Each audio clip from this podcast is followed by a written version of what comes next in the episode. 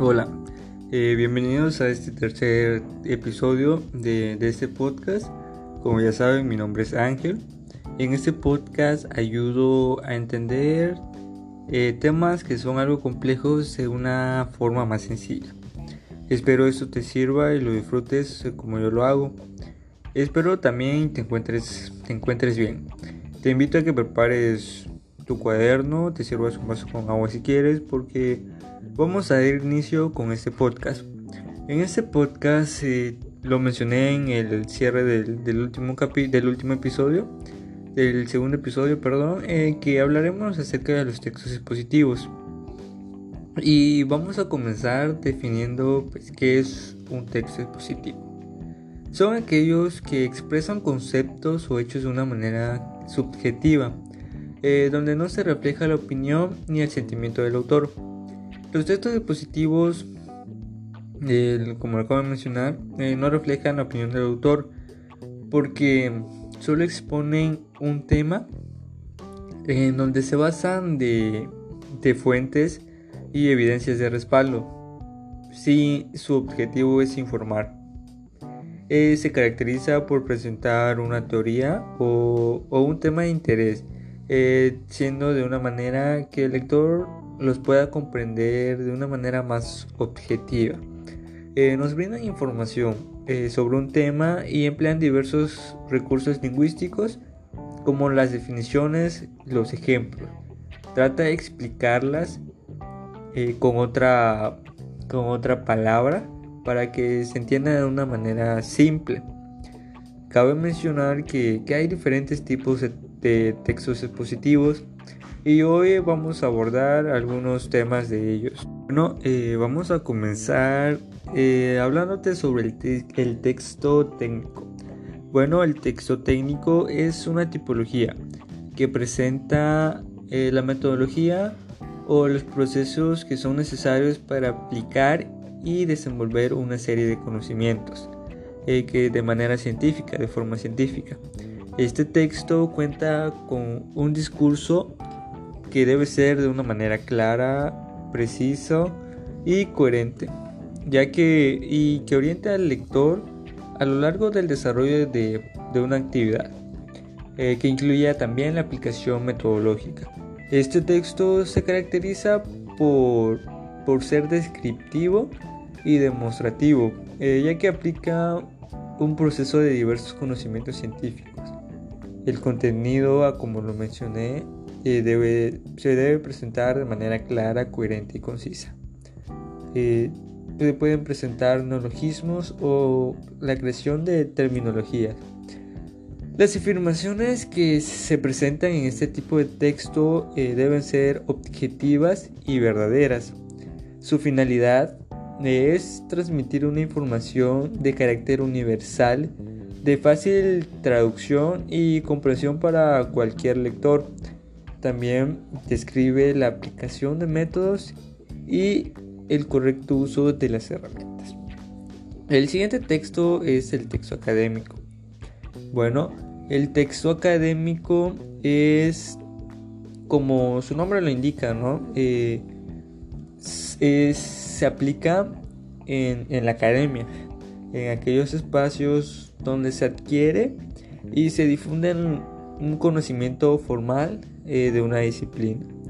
Lo, que caracteriza a este texto académico es el resultado de, pues, de la realización de ese trabajo intelectual, ya que se lleva a cabo de una manera sistemática. Para su creación es necesario consultar diversas fuentes, ya que no solo basta con ideas, con las ideas que nosotros tenemos acerca del, tema o que queremos hablar, eh, pues debemos investigar también en fuentes que sean eh, de manera confiable y que, pues tengamos opiniones, ¿no? Para que tengamos opiniones de esos autores y pues la información pueda ser más, más eh, verdadera. Los trabajos eh, que se realizan eh, no solamente es en la presentación de las opiniones, sino que también se deben mantener de una manera más razonable y pues para eso debemos investigar, ah, como lo mencioné, es importante mencionar eh, las diferentes fuentes.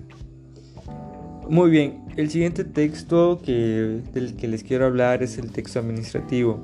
Este documento pues recibe el nombre por el hecho de que son empleados eh, pues en el ámbito administrativo. Son usados por los miembros de, de una empresa una, o un órgano administrativo o igual una corporación. Y tienen como receptor a otra administración o a la ciudadanía en general.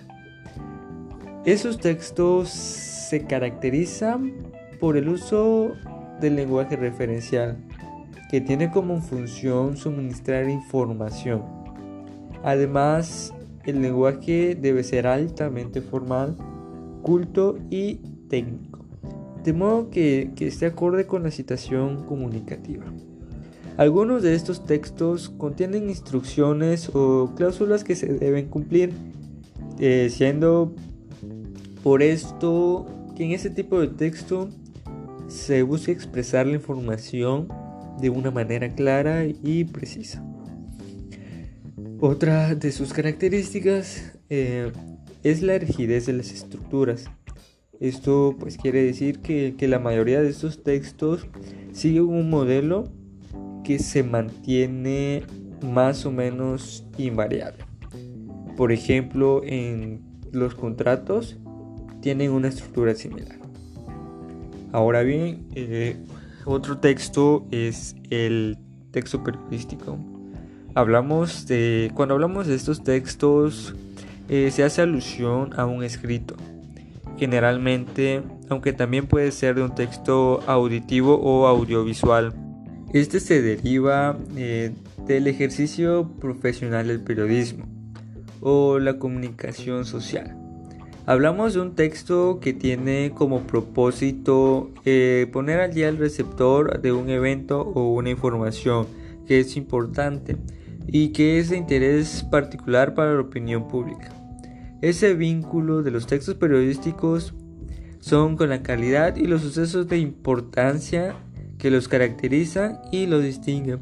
Por ejemplo, eh, de los textos propios de la literatura y de los oficios filosóficos, cuya lectura obedece a criterios de entretenimiento, información intelectual o estudios. El texto periodístico, en cambio, se considera una forma de adquirir información reciente, eh, pues ya que pierde, este pierde vigencia con el paso de los tiempos, cosa que no ocurre en la literatura, con la literatura y la filosofía. Algunas de sus características es que el emisor y el receptor son colectivos. Eh, detrás de una noticia hay un equipo que la elabora y pues que dicha noticia va dirigida a un grupo general de personas el canal en el que se utiliza este texto pues es, eh, es el papel. El código pues son signos lingüísticos eh, que están escritos. La función del lenguaje es la representativa, que puede pretender informar, aunque la objetividad y la neutralidad absoluta no existen en ellos. Bueno, con esto concluimos el día de hoy. Espero eh, que mi información de, de explicar, quería explicar haya sido de su agrado y pueda servirles de ayuda. Gracias por seguir en sintonía, ya que ustedes son la parte más importante de esto. En verdad, muchas gracias.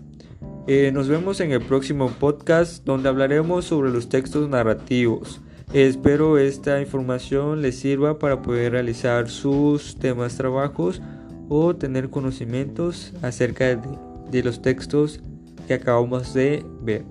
Hasta pronto y muchas gracias.